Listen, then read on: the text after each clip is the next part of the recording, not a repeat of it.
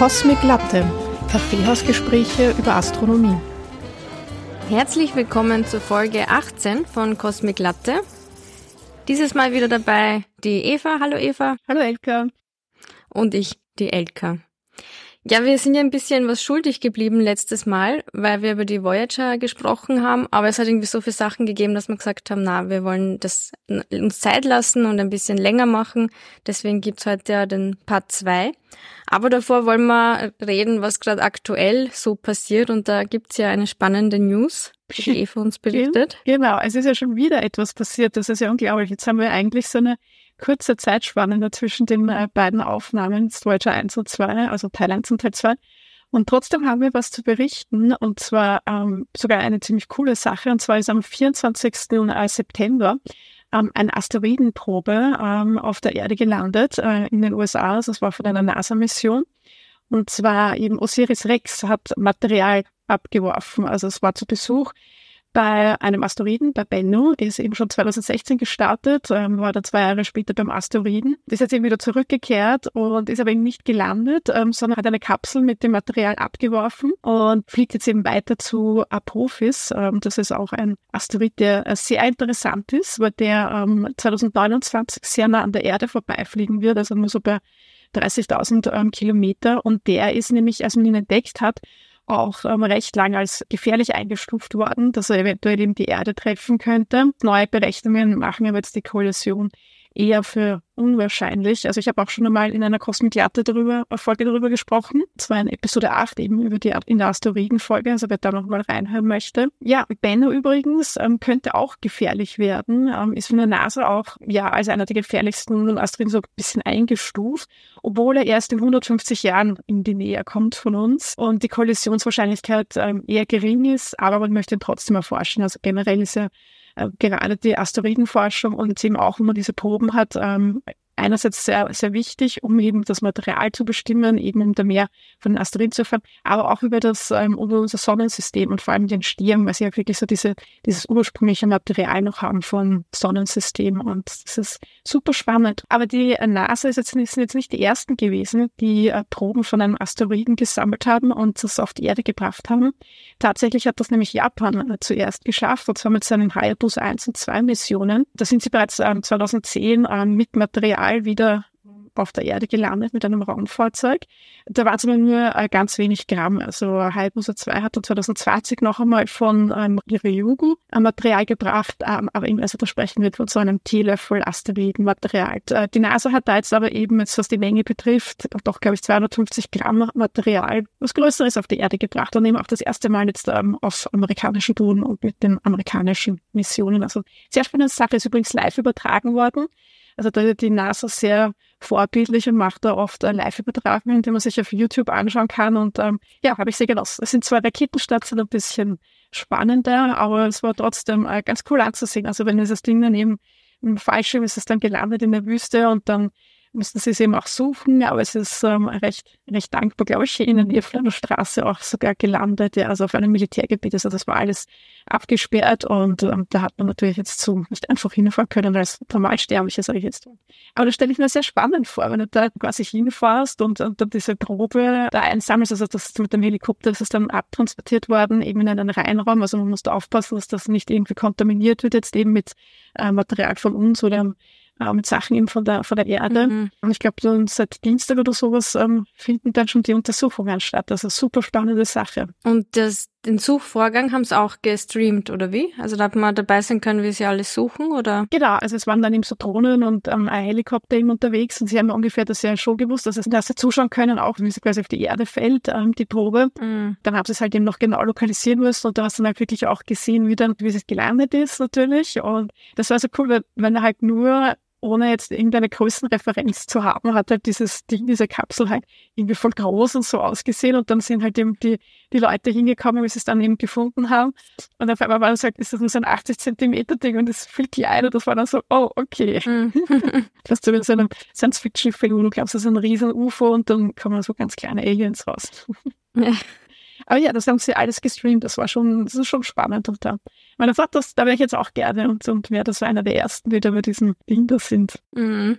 Ich habe mir so Bilder angeschaut von Osiris Rex. Es schaut nicht wie ein Dinosaurier aus, sondern es erinnert mich, hast du so im Kopf so diese Bärentierchen? Ja, ja, ja. Die, die so voll resistent sind gegen Strahlung und so. Ja, das, ja. Jetzt, weil wir im Podcast sind, kann man kein Bild herzeigen, aber man kann sich vorstellen wie ein Bärentierchen mit einem so einem Arm, der so die Probe rausnimmt aus der Erde. So circa schaut die Sonde aus. Ja, die wird jetzt auch umbenannt. Das wird jetzt nicht bei Osiris Rex, sondern wird dann, weil sie zu Apophis fliegt, auf einen anderen Namen haben, den ich jetzt aber gerade Ah, auf die Schnelle okay. nicht weiß. Nein, Osiris Apex, jetzt habe ich genau. Also ähm, Mhm. Wenn es jetzt dann, also jetzt ist eben die Mission verlängert worden und ähm, heißt jetzt dann Osiris Apex, genau. Mhm. Cool, da sind ja alle sehr excited, glaube ich. Und da kann man sich schon was erwarten, dass da irgendwas Cooles rauskommt. Aber jetzt wissen wir natürlich noch nichts. Vielleicht, wenn die Episode rauskommt, na, dann wird sich's auch noch nicht ausgehen, aber wir werden jedenfalls berichten, wenn es dann Neues gibt. Genau, ja. Also es war ja auch schon von den Hayabusa ähm, Sonden ist, äh, sind auch interessante Sachen, dann äh, es auch interessante Forschung dazu gegeben.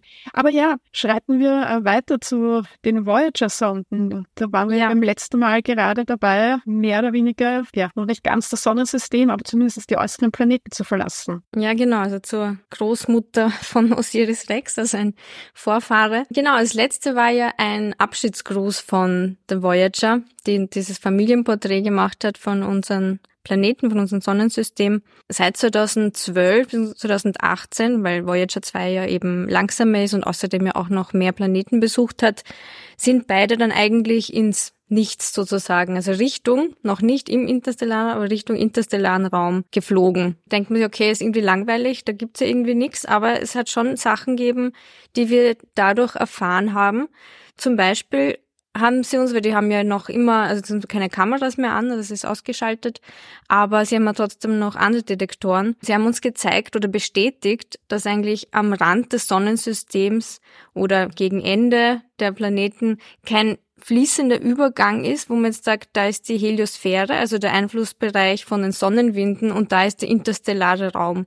Also das gibt es jetzt nicht so, dass man sagt, na, es wird immer weniger, immer weniger, sondern es gibt eigentlich eine sehr klare, messbare Grenze. Also kann man auch im Internet dann nachschauen, wie, wie die Diagramme ausschauen von den Messdaten, dass das sehr stark abnimmt. Was heißt das, es nimmt ab? Es ist so, dass man jetzt bei den Begrifflichkeiten aufpassen muss. Also es gibt einerseits die Heliosphäre, Helios, Sonne, kann man sich ja schon denken. Da geht es irgendwas mit der Sonne, nämlich die Sonnenwinde, also diese geladenen Teilchen, die die Sonne ausstrahlt oder ausschickt, die haben einen gewissen Einflussbereich bis zu einer gewissen Distanz. Und danach verlieren die sozusagen an Schwung, diese Teilchen und die Sonnenwinde und man kann es nicht mehr wirklich so unterscheiden von ganz normalen interstellaren Teilchen. Ja, man kann einfach diese Sonnenwinde und deren Magnetfelder nicht mehr wirklich messen und da sagt man, hört diese Heliosphäre auf. Früher eben wusste man auch gar nicht, wie groß diese Heliosphäre ist. Aber bei den beiden Sonden, die sind in unterschiedliche Richtungen geflogen, hat man circa die gleiche Entfernung gemessen, wo diese Sonnenwinde stark abnehmen. Und das ist nämlich circa bei 120 astronomische Einheiten. Also wenn man sich vorstellt, eine astronomische Einheit ist äh, der mittlere Abstand zwischen Erde und Sonne. Das heißt 150 Millionen Kilometer und das mal 120. Also beide Sonden haben eigentlich den, einen ähnlichen Abstand gemessen und wir haben dadurch eigentlich gelernt, okay, die Heliosphäre ist circa 120 astronomische Einheiten groß und nimmt rapide ab, also ab einem gewissen Punkt nimmt das stark ab. Da ist eben, weil ich gesagt man muss aufpassen mit den Begrifflichkeiten. Da hat sehr viele Medienberichte gegeben, dass die Voyager das Sonnensystem verlassen hat. Also das stimmt nicht. Es ist ein bisschen eine, eine verwirrende, verwirrende Bezeichnung wahrscheinlich, weil interstellar heißt ja zwischen den Sternen sozusagen. Ja. Also sie ist schon im interstellaren Raum, aber sie ist nicht am Ende des Sonnensystems. Es ist nämlich so, dass die, das Ende des Sonnensystems ist da, wo die Gravitation der Sonne, sagt, kann man jetzt nicht sagen, dass die nicht mehr nicht mehr wirkt, weil Gravitation geht ja bis ins Unendliche, aber dass die Gravitation von anderen Sternen stärker ist als die Gravitation der Sonne. Und da sind die Voyager noch sehr, sehr weit entfernt. Also das, das kann man noch gar nicht vergleichen. Also es sind jetzt bei 161 äh, astronomischen Einheiten. Das gibt auch einen Live-Ticker, da werde ich auch verlinken, ähm, wo man schauen kann, wo sind die Voyagers gerade. Also circa bei 161 astronomische Einheiten. Und erst in 300 bis 30.000 Jahren werden sie zur Ortschen Wolke kommen. Das ist aber ein großer Unterschied. äh, 300 bis 30.000 Jahren. Großes Delta. Na, das habe ich jetzt nicht so genau gesagt, weil die Ortsche Wolke beginnt dann, aber die ist sehr, sehr groß. Die Ortsche Wolke ist halt wirklich so dieser äußerste Bereich des äh, Sonnensystems, wo halt wirklich die ganzen letzten Objekte bei uns sind. Also so eine, ein bisschen eine Kometenwolke. Es ist nämlich auch nicht so klar jetzt, wo es jetzt endet. Also die Ortsche Wolke, man sagt halt nur auf jeden Fall, es wird eher nach der Ortschen Wolke. Wo das jetzt in der Mitte oder im Dreiviertel, das ist nicht so klar. Aber auf jeden Fall wird es noch sehr, sehr viele Jahre dauern. Also in 10.000 astronomischen Einheiten endet diese Wolke und da sagt man eigentlich eher, dass da das Sonnensystem zu Ende ist. Und 10.000 und jetzt sind wir bei 161 mhm. astronomische Einheiten. Ja, das heißt, wir halten fest, die Voyager haben die Heliosphäre verlassen, was eh schon eine orge, orge Errungenschaft ist. Also auch so die ersten Objekte, die das gemacht haben. Aber sie haben noch nicht die Grenzen des Sonnensystems erreicht. Also es gibt halt eben nach Neptun noch einige transneptunische Objekte und auf die die Sonne auch Gravitation ausübt. Das eben dauert noch sehr lange. Das werden wir nicht mehr miterleben. Aber es ist eben schon sehr cool, dass halt schon die Heliosphäre vorbei ist und dass die noch immer mit uns sprechen. Dann noch ein paar Jahre, wie wir es letzte Mal gesagt haben. Man schätzt so 15 bis 20 Jahre könnte sich noch ausgehen, dass wir mit ihnen reden. Es kommt darauf an, wie viel Energie sie noch haben, wie lange die Batterie hält. Aber ja, das ist halt schon sehr cool. Und wenn man jetzt sagt, was, was ist die Zukunft von den Voyager? Ja, sie werden halt immer weiter fliegen, immer weiter. Letztes Mal haben wir eh gesprochen, dass die sehr robust sind, sehr stabil. Das ist halt die gute alte Technik von damals. Ne? genau. Ja, Spaß. Noch Handarbeit. ja es gibt halt jetzt kein vorausgesagtes Ende und deswegen hat man sich gedacht, okay, wenn wir jetzt schon etwas auf die Reise in die Unendlichkeit schicken, dann könnte man ja eben eine Nachricht verschicken und das ist eigentlich, also das wird ziemlich sicher unser letztes Signal von der Menschheit eigentlich sein. Also es wird auf jeden Fall nämlich die Menschheit überdauern, nämlich die Golden Record, die Voyager Golden Record, diese goldene Schallplatte, die auf den beiden Voyagers drauf ist, also beide haben das. Das ist so eine 30 Zentimeter große Scheibe aus Kupfer und damit sie besser vor Korrosion geschützt ist, hat man die mit Gold überzogen und deswegen nennt man sie eben die Voyager Golden Record. Und auf dieser Schallplatte befinden sich 100 Minuten Audio und 150 Bilder auch. Aber damit die Außerirdischen wissen, wie man es gebraucht. Also wenn die schon so fortgeschritten sind, dass sie die finden können, dann ja, muss man anscheinend trotzdem helfen, wie man eine Schallplatte abspielt. Und deswegen ist auf der Schallplatte drauf, also das müsst dann äh, auf Google schauen oder in den Links, in den Show Notes nachschauen, ähm, eine Art Gebrauchsanleitung oben. Dort steht zum Beispiel auch, dass man die Schallplatte mit 16,5 Umdrehungen abspielen muss. Und auf der Voyager-Sonde ist auch ein Plattenspieler sozusagen oben, mit dem sie die Schallplatte, weil das habe ich mir nämlich so gedacht, so okay, was machen die mit der Schallplatte? Ja, können ja heute schon viele nichts damit anfangen, mit einer Schallplatte. Ja, aber es steht eben, also es ist gezeichnet so mit Piktogrammen, wie man die Schallplatte abspielt mit dieser Nadel und eben, dass es genau 16,5 Umdrehungen sind, gecodet alles im Binärcode, weil man sich denkt, das ist vielleicht so ein bisschen universeller, weil 0 und 1 äh, und Signal, kein Signal, mh, mm, ist natürlich auch ein bisschen eine Annahme. Es ist ja alles irgendwie ins Blaue hinein, weil wir wissen nicht, wie diese Außerirdischen sein könnten, wie die denken, also ob das überhaupt irgendwas bringt. Aber ja, man versucht es halt irgendwie so ein bisschen universell wie möglich zu machen. Und auf der, auf der Schallplatte sieht man auch zum Beispiel die Position unserer Sonne. Und wenn ihr euch das anschaut, das Bild, dann ähm, sieht man so Striche, die so weggehen. Wie so ein, ein Stern oder sowas kann man sich das denken. Hat man sich gedacht, okay, wie, was kann man der Position anzeigen? Weil es gibt ja kein oben, unten, rechts, links. Deswegen hat man sich gedacht, man nimmt Pulsare, weil das sehr, sehr langlebige Objekte sind und versucht die Position der Sonne relativ zu Pulsaren, die man halt kennt, zu zeigen. Und wie lang der Strich ist, zeigt die Entfernung zu diesen 14 Pulsaren.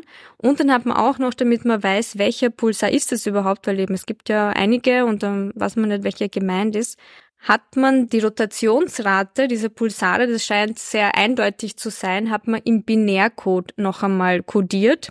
Also diese Striche, die haben dann so eine Art Binärcode mit Strich, Punkt, Strich, Punkt. Und dann weiß man, okay, dieser Pulsar mit der, dieser Rotationsachse ist hier, der, dieser Pulsar, dieser Rotationsachse, das ist der, was nicht, XY, whatever, wie, wie die halt die nennen. Und dann könnte man sich ausrechnen, wo unsere Sonne sich befindet. Also wenn ich ziemlich eindeutig unsere Adresse angegeben. Meinst du, dass das einfach zu entschlüsseln ist? Weil, also ich würde, glaube ich, nicht schlau werden daraus, wenn man mir jetzt das einfach so hinlegt, oder? Ich denke mir es in beide Richtungen. Also einerseits denke ich mir, wahrscheinlich haben die keine Ahnung, weil sie einfach ganz anders denken. Mhm. Andererseits, wenn die so entwickelt sind, dass die diese Sonde aufspüren können, weil da komme ich nämlich später hinzu, dass es eigentlich extrem unwahrscheinlich ist, dass diese Sonde überhaupt aufgespürt wird, weil es noch sehr lange dauert, bis die irgendwo vorbeifliegt, wo ein Stern ist und dann in so einer argen Entfernung, dass wir mit, unseren, also mit unserer Menschheitsentwicklung, wir würden das nie entdecken, dieses Objekt. Das heißt, die müssten entweder schon voll so interstellare Traveling haben und das irgendwie aufklauben oder so extrem starke Geräte, die das aufspüren können. Und dann denke ich mir, werden sie dann an der Schallplatte scheitern? Ja, denkst du, was fliegt denn da für ein Müll herum? Ja, eben. Also puh, keine Ahnung. Ich finde es einfach nur cool, wie die halt versucht haben, das so universell auszudrücken. Aber ob das wirklich was bringt, ich glaube auch die, die das designt haben.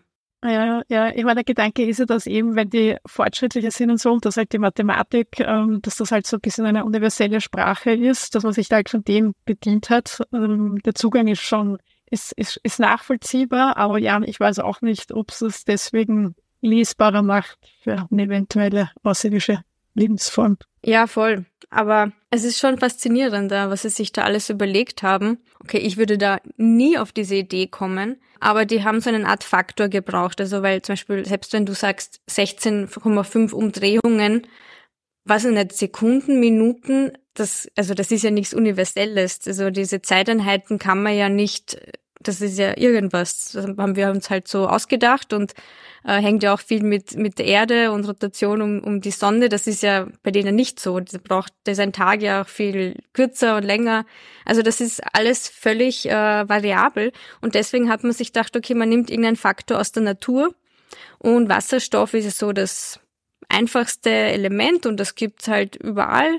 Und deswegen haben sie sich gedacht, sie nehmen mal das Wasserstoffmolekül her und da haben sie es auch raufgezeichnet auf die Schallplatte. Ich hätte es nicht erkannt, dass das, ich dachte, das ist eine Brille. Also man sieht so zwei Kugeln mit einem Strich verbunden. Aber das soll das Wasserstoff darstellen.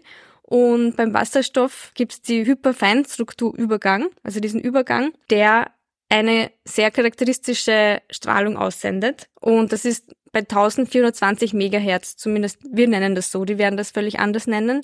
Aber das ist eben eine gewisse Frequenz, die ein, eine Konstante ist in der Natur. Das hat man sozusagen als Faktor genommen, mit dem man dann all diese anderen Sachen, mit wie oft man diese Schallplatte abspielen muss, wie man das Audio dekodieren muss, damit man dann Bilder rauskriegt. Also die haben das so als, als grundlegenden Faktor genommen, was sehr genial ist, aber also ich würde nie auf die Idee kommen. Äh, ja, ich finde es auch extrem smart, das eigentlich so zu tun. Ich meine, diese 1420, dieser Megahertz, dieser Faktor, das ist ja die H1-Linie, also die 21 Zentimeter Wasserstofflinie.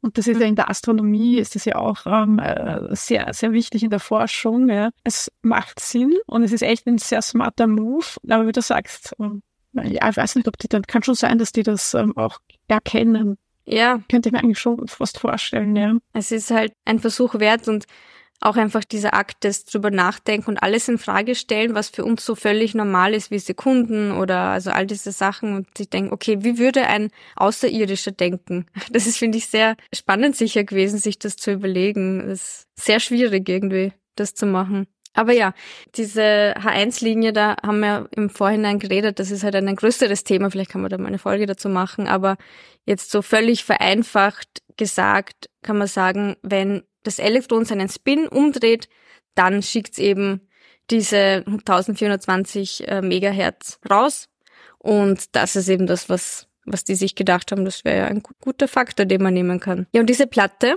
weil ich gesagt habe, das wird das letzte, letzte Zeugnis der Menschheit sein. Das kann schon sehr gut sein, weil nämlich es wird geschätzt, dass sie 500 Millionen Jahre überleben kann. Ja, nicht schlecht. Habe gesagt, das ist noch gute alte Handwerkskunst, gell? Ja, ja. Nicht kaputt. Aber ich meine, muss ja nicht sein, dass das das Einzige ist, weil vielleicht schickt man noch irgendwelche tollen Sachen oder wir machen Interstellar Travel. Also weiß man nicht, aber zurzeit ist es sowas, was ja so ein Zeugnis darüber ablegen kann, was die Menschheit war und deswegen haben sie sich ja sehr, sehr viele Gedanken gemacht, was tut man darauf. Wie gesagt, sie haben 150 Bilder drauf getan. Da gibt's auch äh, auf Wikipedia eine große Liste von den Sachen, also von diesen Bildern, die sie rauf dann haben. Das erste Bild, sehr gescheit, ist ein Kalibrierungsbild. Und das sieht man, das haben sie auch auf die Schallplatte drauf gedruckt. Das ist einfach ein Kreis in einem Rechteck. Und sozusagen, wenn die Außerirdischen äh, die richtige Dekodierungsmethode entschlüsselt haben, dann sollte das erste Bild genauso ausschauen wie auf der Schallplatte. Keine Ahnung, ob man auf die Idee kommt, wenn man das so sieht. Und dann gibt's ganz viele Bilder von Merkur, Mars, also unsere Planeten. Dann gibt's Anatomie des Menschen, also so wirklich ins Detail hinein. Also wirklich so eine Bauanleitung, dass die gleich alles wissen, wie wir ausschauen. Unsere Geschlechtsorgane, was anscheinend eh ein bisschen Skandal war, weil die, sie durften von der NASA aus irgendwie keine Nackten irgendwie drauf tun, weil das so schundmäßig äh, gesehen, ja, halt 70er Jahre. Ich wollte gerade sagen, konservatives Amerika. Ja, das auch, ja. Ein Foto, das finde ich auch ein, also bisschen arg. Also es schaut ein bisschen, wenn ich das finden würde, es aussieht, es ist eine Geburt Okay. Und man sieht halt noch so, man sieht noch das Baby an der Nabelschnur. Ah, okay. Und wenn ich das halt nicht weiß, was das ist, dann schaut das eh schon ein bisschen alienmäßig aus. Also das schaut ein bisschen. naja. Die Aliens werden sich doch denken, wow, Hilfe. Naja. Man weiß ja nicht, wie die ausschauen. Eh, eh. Aber ja. Und dann haben sie halt auch noch ganz viele Tiere und auch so berühmte Gebäude, die wir gebaut haben, also Taj Mahal, chinesische Mauer haben sie draufgetan. Und dann aber auch so ganz alltägliche Bilder, so wie eine Violine oder ein Sonnenuntergang. Da haben sie das sehr philosophisch ausgelebt und versucht wirklich alles. Aber ich glaube, das, sie waren recht überfordert von dieser Aufgabe, in so einer kurzen Zeit einfach ein, ein insgesamtes Vermächtnis der Menschheit irgendwie auf die Beine zu stellen. Also Bilder und auch Audios haben sich dann gedacht, na, machen wir mal äh, so äh, ein paar Grußworte in ganz vielen Sprachen. Und sie haben sehr, sehr wenig Zeit gehabt, deswegen haben sie einfach Leute gefragt, die so am Unicampus herumschwirren und auf die sie halt gerade so Kontakt gehabt haben, also das überhaupt nicht so offiziell ist, dass da irgendwie eine Ausschreibung und wer darf die Grußworte von XY sprechen, sondern irgendwelche Leute einfach so, bitte red's geschwind rein. Und was glaubst du, wie viele Sprachen sie geschafft haben, zusammenzutrudeln? Was würdest du schätzen? Boah, keine Ahnung, auf welcher Uni waren Sie denn unterwegs? Auf der Uniform Carl Sagan. Ah, okay, okay. Ja, wenn das dann schon so international ist, ich meine, wird schon gut was zusammengekommen sein, oder? Obwohl, der ja auch von der, von der UNO, ich meine, der, der UNO-Generalsekretär ja genau. auch, und wenn sie da ja wahrscheinlich auch noch auf fremdsprachige oder mehrsprachige Menschen Zugriff gehabt haben oder die grüßt hätten, also wird schon gut was zusammengekommen sein. Genau, also sie haben schon 55 Sprachen zusammengebracht was eigentlich eh sehr gut ist. Und sie haben noch ein eigenes File, also man kann es nämlich auf Spotify auch nachhören, Spotify und YouTube, ein eigenes File, wo die UN Greetings sendet. Und ganz witzig, es ist so hinterlegt mit Wahlgesang. Also ah, okay. es ist nur die UNO und Wahlgesang. Oh, wenn ich Wahlgesang höre, muss ich gleich schon wieder an Star Trek denken. Ich kann nicht schon wieder bei Star Trek reden. Oh je. In Star Trek 4, da ist es ja auch der Wahlgesang. Okay. Dieser außerirdischen Sonde, die ähm, auf die Erde zusteuert und ja. da ja auch ähm, so ähm, ja, Signale sendet, ähm, die dann eben auf der Erde äh, Schaden anrichten. Und da kommt die Enterprise drauf, dass die, diese Signale eben auf die Erde gerichtet sind und dass sie eigentlich mit äh, Wahlen kommunizieren wollen. Und die sind aber ausgestorben halt zu der Zeit von okay. Kirk. Aber vielleicht ist das auch von, ich meine, Wahlgesang, ich weiß nicht, was die Leute mit Wahlgesang haben. Das ist irgendwie auch so in dieser esoterischen Szene, weiß nicht, so was so beruhigend ist oder ich weiß es nicht, aber. Ja, wobei bei Star Wars gibt es ja jetzt die Space Whales, also bei der neuen Ahsoka-Serie, weiß nicht, wo Star Wars okay. guckst. Und Na, das, gar nicht. Das ja, das, das ist total abgefahren, weil da gibt es eben so eine Art wie ja, Space-Wale. Und, Space ähm, ja, und mit denen machen sie dann sogar Hyperraumflüge also ja. Äh, ja aber die leben im Wasser. Nein, die fliegen im Weltall herum, die Spacewalen. Aber egal, ja. Okay, wir sehr na, na, ja. okay, okay, na cool. Gut, okay. Spacewale. Na, das waren normale Wale. Sie haben eben dann diese Greetings in 55 Sprachen hineingetan und das wurde natürlich nicht wirklich gemonitort oder so, was die sagen, die haben auf irgendwas gesagt. Und da gibt's auch eine witzige Grußbotschaft in einer ostchinesischen Sprache, die sagt nämlich, Freunde des Weltraums, wie geht es euch? Habt ihr schon gegessen?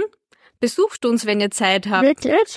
Das ist so genial. Es ist halt vor allem witzig, weil sie halt sagen, habt schon gegessen, er besucht uns. Also es klingt halt so wie so, kommt ja, her und uns. isst uns, ja. Also das könnte man halt auch falsch verstehen.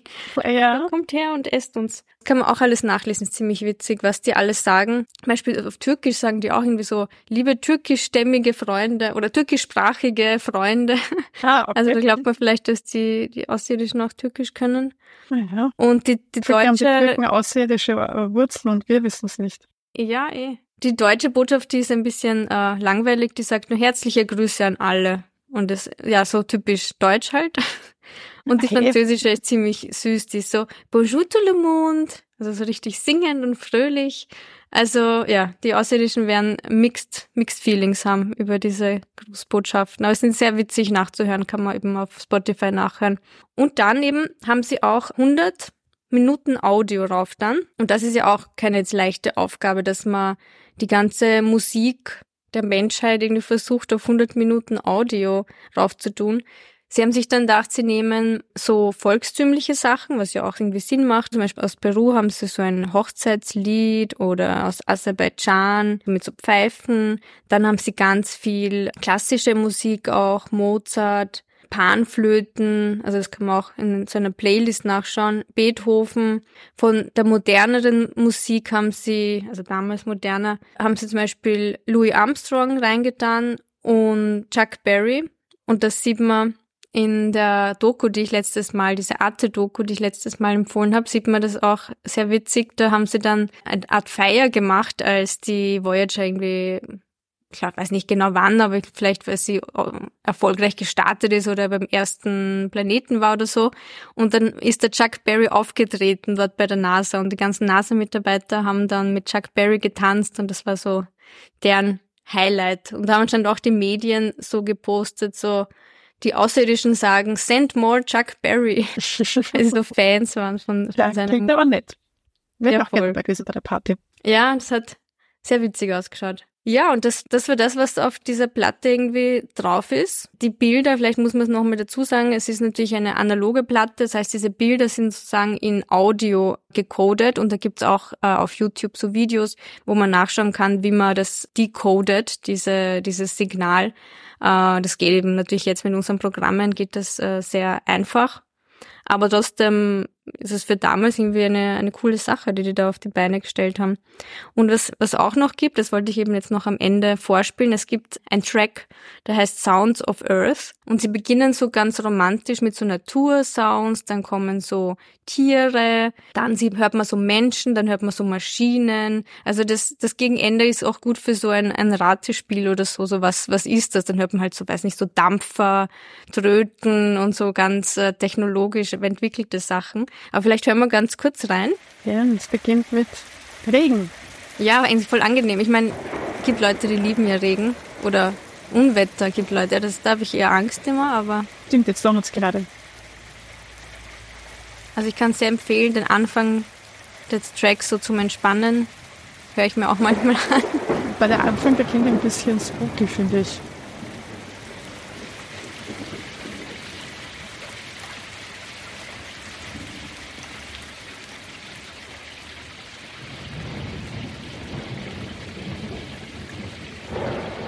Das ist jetzt so mehr.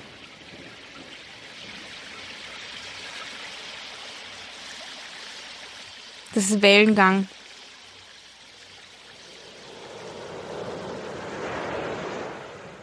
Da kann man sich zum Einschlafen anhören. Eben, ja. Aber nicht ganz, weil ich habe dann ein äh, bisschen weiter gehört, auch ähm, in dem Fall. Ähm, und dann fängt da auch sein, sein Quietschen an und dann dachte ich, oh, das ist das eine Katze. Das ist ein bisschen Katzenmiauen. Aber das war dann das äh, Schreien eines Babys. Also man wacht Ja. dann wieder mal auf irgendwann einmal, wenn man einschlafen sollte. Ja, es, es schreit einmal ein Affe. Ja, ja. Der so, "Wuhu." und dann Babys und dann so Arbeiter und, aber es irgendwie, Ja, irgendwie cool. Also eine schwierige Frage, ja. Also was, was sage ich denn Außerirdischen von mir? Oder was will ich ihnen sagen? Was will ich preisgeben von mir? Was will ich eher verschweigen? Also das ist, Ja, voll. Und das hat sie damals auch Diskussion gegeben. Man hat da irgendwie die ganze Anatomie des Menschen, alle unsere Achillessehnen äh, eigentlich hergezeigt. Also auch die DNA-Struktur zum Beispiel. Ich meine, wie gesagt, ich weiß nicht, ob das überhaupt jemand jemals sehen wird, aber trotzdem ist eine interessante Frage irgendwie, was, äh, was will man ihnen sagen und auch eine Frage, so eine ethische, was will man ihnen verschweigen? Das heißt, wenn wir jetzt irgendwie da die schönen Sachen zeigen, so weiß nicht, eine Mutter, die ihr Kind küsst und all diese romantischen Sachen, oder zeigt man ihnen auch die dunklen Seiten? Also die Menschheit hat ja sehr, sehr viele dunkle Kapitel in ihrem, in ihrer Vergangenheit und auch in ihrer Gegenwart, wo wir eigentlich eine kriegstreiberische Spezies sind und, und brutal und, und zerstörerisch. Will man das den Außerirdischen zeigen? Wahrscheinlich eher nicht. Das ist, also man hat dann versucht, äh, eigentlich das Positive. Kommt immer darauf an, was für ein Bild man vermitteln möchte. Also ob man abschrecken will. genau, ja. Also es gibt ja äh, tatsächlich, das, äh, weiß nicht, vielleicht weißt du das ja, ähm, dass ja einige äh, Wissenschaftler ja der Meinung sind, dass man ja eher ähm, nicht versuchen sollte, mit außerirdischen Kontakt aufzunehmen oder da nicht zu laut ins Weltall ähm, rufen sollte. Mhm. Da war ja Stephen Hawking ist ja einer der berühmtesten Vertreter ähm, von davon und auch ähm, Kiyokaku. Ja, ich glaube, das ist halt sehr philosophisch auch, ja, mhm. weil eben wie du sagst, ähm, wie groß ist die Wahrscheinlichkeit, dass uns überhaupt jemand hört und wenn uns dann jemand hört, ist ja dann die nächste Frage, okay, ist er dann feindlich, ist er nicht, wenn die so hoch entwickelt sind, dass sie halt interstellar reisen können, ja, ähm, sind die dann schon über so barbarische Sachen ähm, erhaben, ja, dass sie jetzt eben nicht so über uns herfallen, wie es vielleicht die Europäer in Amerika getan haben. Mhm. Ja, oder anders gesehen, oder sind wir für die da sowieso nur ein Nichts, so, so wie wir ähm, Ameisen sind vielleicht, ja, und die denken, das ist wurscht, wenn man die tötet oder nicht, ja. Ist alles sehr spekulativ, ja. Also vielleicht sind wir denen auch einfach wurscht. Ja.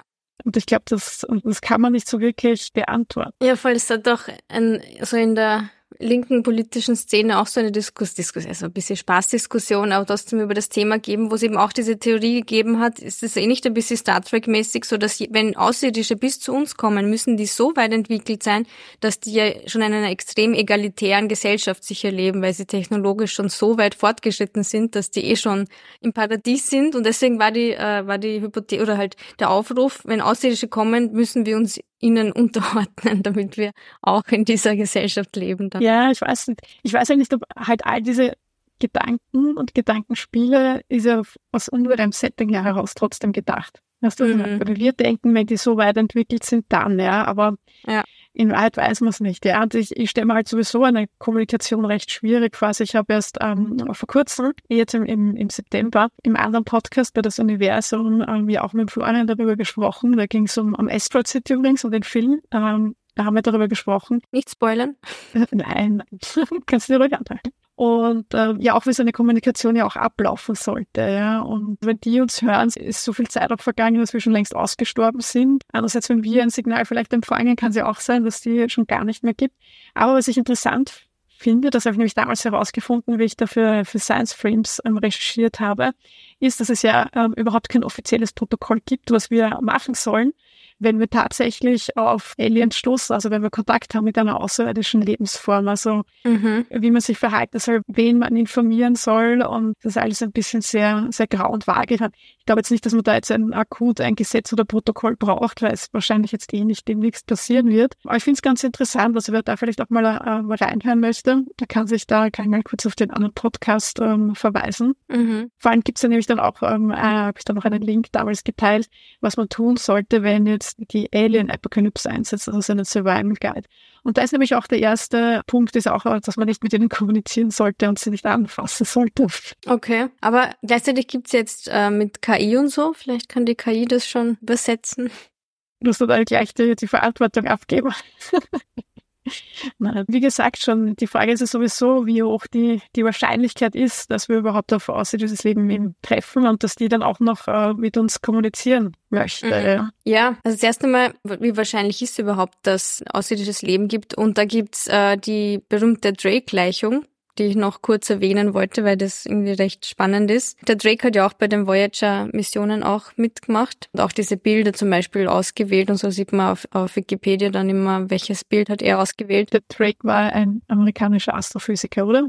Das erfüllt einfach nur der Drake ist, so wie Cher. Nicht nur, ja, jetzt wollte ich noch dazu sagen, dass das nicht der, nicht der Sänger ist. Nicht Drake, der Sänger.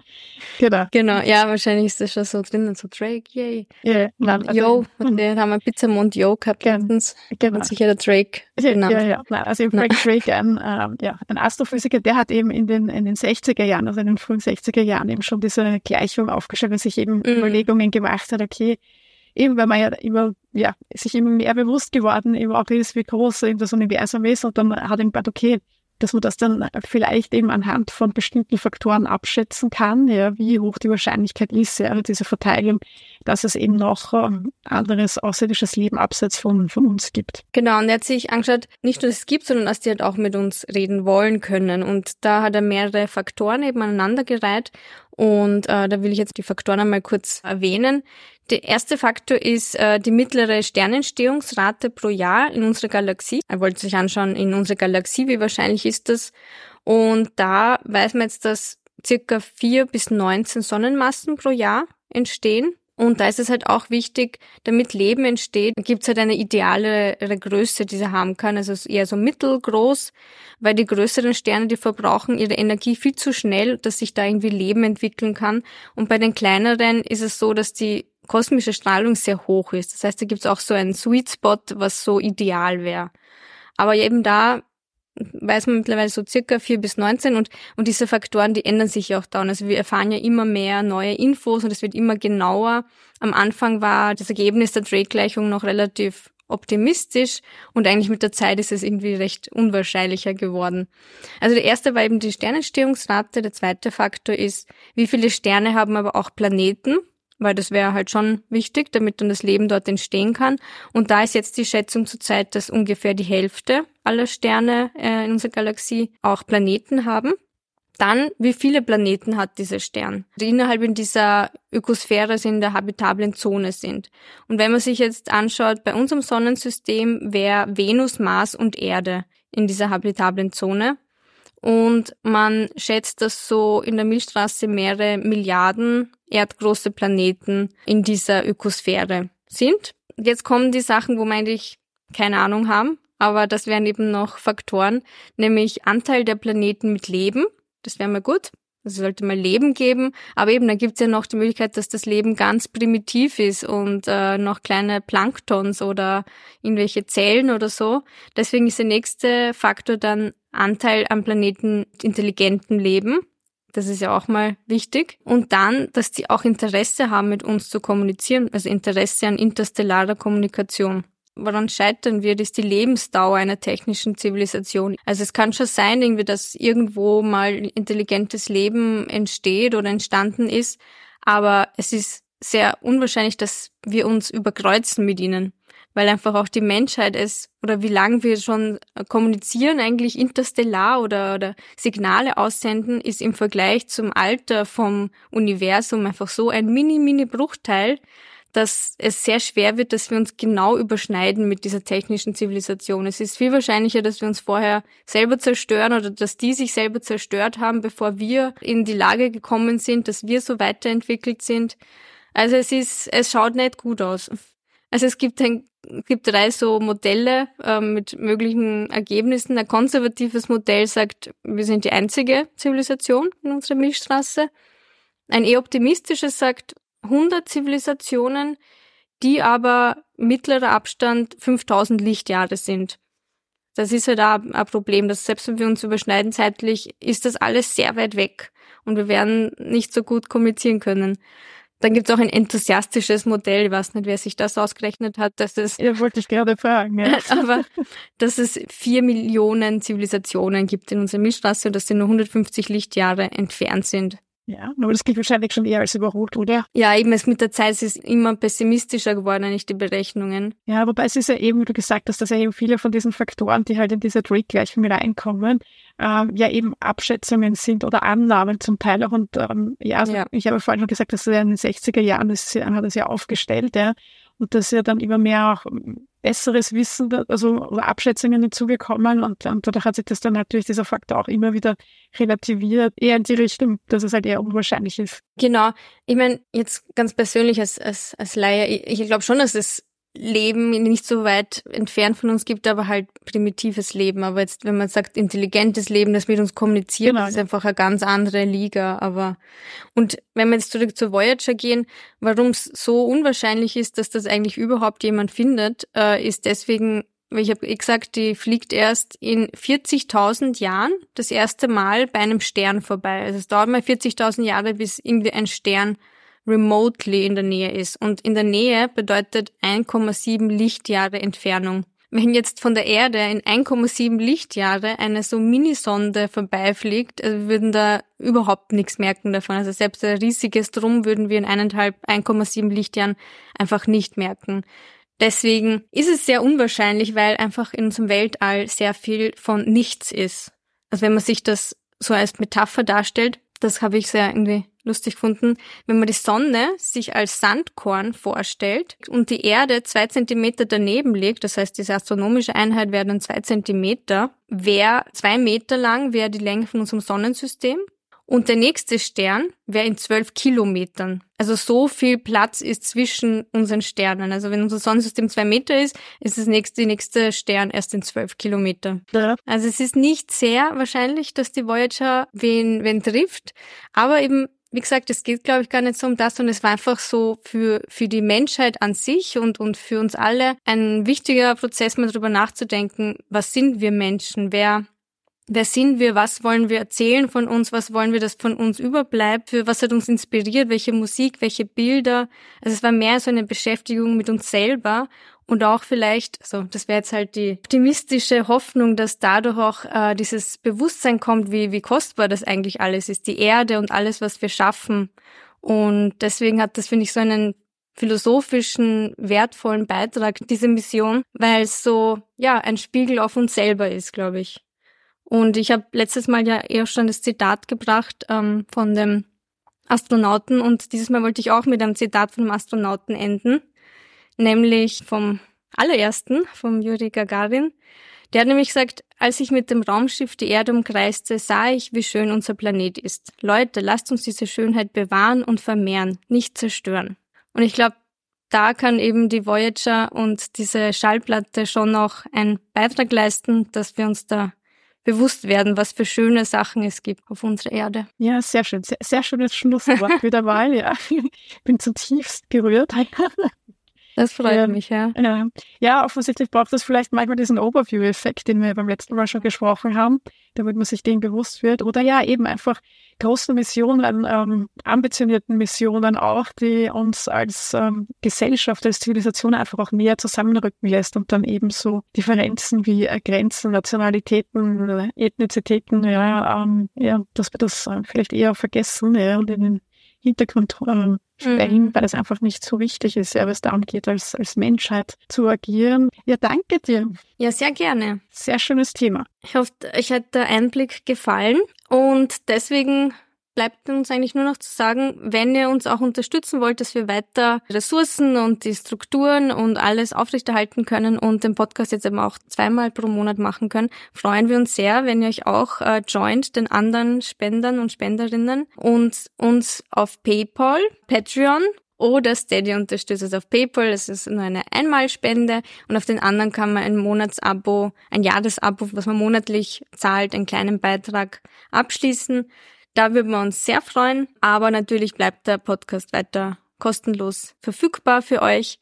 Und wir freuen uns auch sehr über Feedback, wenn ihr irgendwelche Vorschläge habt für Themen oder wenn euch eine Folge besonders gut gefallen hat oder irgendwas, zum Beispiel wenn du sagst, boah, diese coolen äh, Audio-Einspielungen, die ihr neuerdings macht, die sind sehr toll, dann könnt ihr uns das gerne schreiben oder fragen an kontakt.cosmiclatte.at oder ihr schaut auf unsere Website cosmiclatte.at und find, findet uns natürlich auch auf Instagram und auf Twitter mit unserem Cosmic Latte Account oder wir beide haben auch persönliche Accounts. Also bei mir ist es ja The Science Feminist.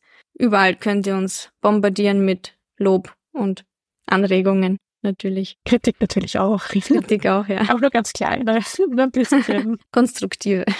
Genau, ja. Also wenn irgendwelche Wunschthemen oder sowas sind, das immer wie gesagt, wir sind immer für euch da. Und ja, und ansonsten freuen wir uns, wenn es dann in zwei Wochen wieder heißt. Willkommen bei Latte. Und bis dahin, ja, eine gute Zeit euch allen. Tschüss. Dann tschüss.